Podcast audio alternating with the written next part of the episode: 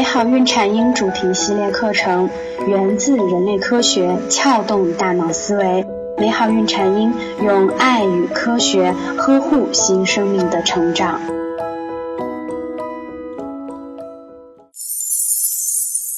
大家好，我是缇娜。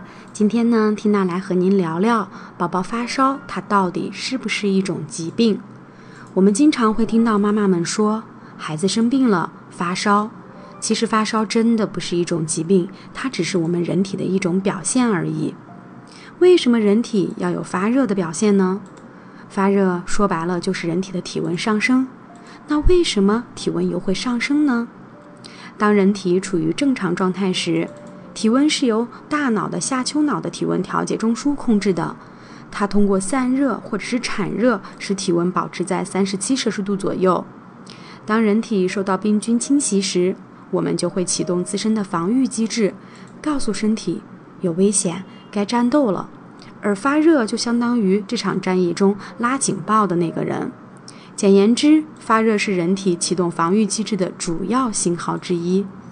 除此之外，在对抗病菌时，发热还有哪些意义呢？它可以帮助我们产生抗体，也可以增强我们体内白细胞的作战力，还可以增强肝脏对毒素的解毒作用。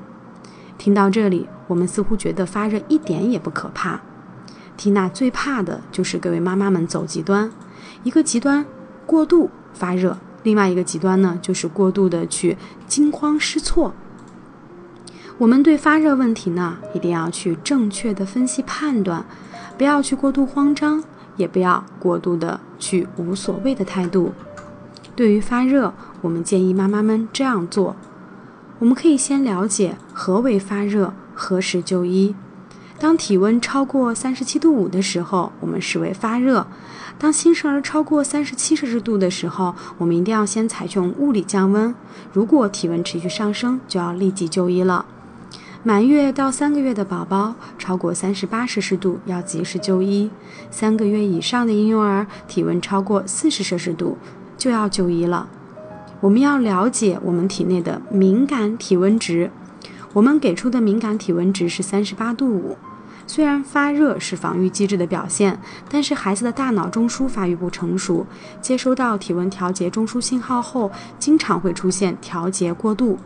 一旦发生人体体温超过三十九摄氏度，就会刺激大脑皮层出现异常放电，产生惊厥，使人体陷入过度兴奋或过度抑制状态。为什么敏感值是三十八度五而不是三十九摄氏度呢？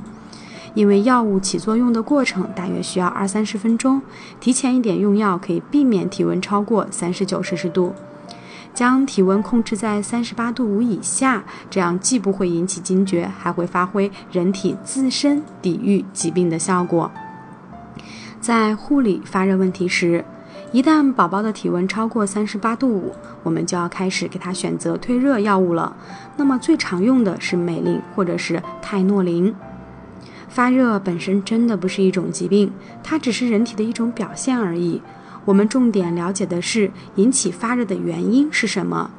退热这件事情和及时饮水的关系是非常密切的，特别是喝温开水。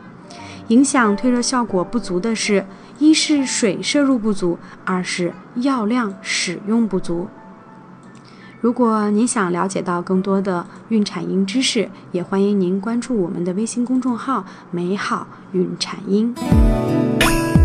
您可以搜索我们的微信公众号“美好孕产婴”，找到我们。我们为您提供了更多的科学、实用、有趣的孕产婴知识，还会定期举办一些活动，期待您的加入。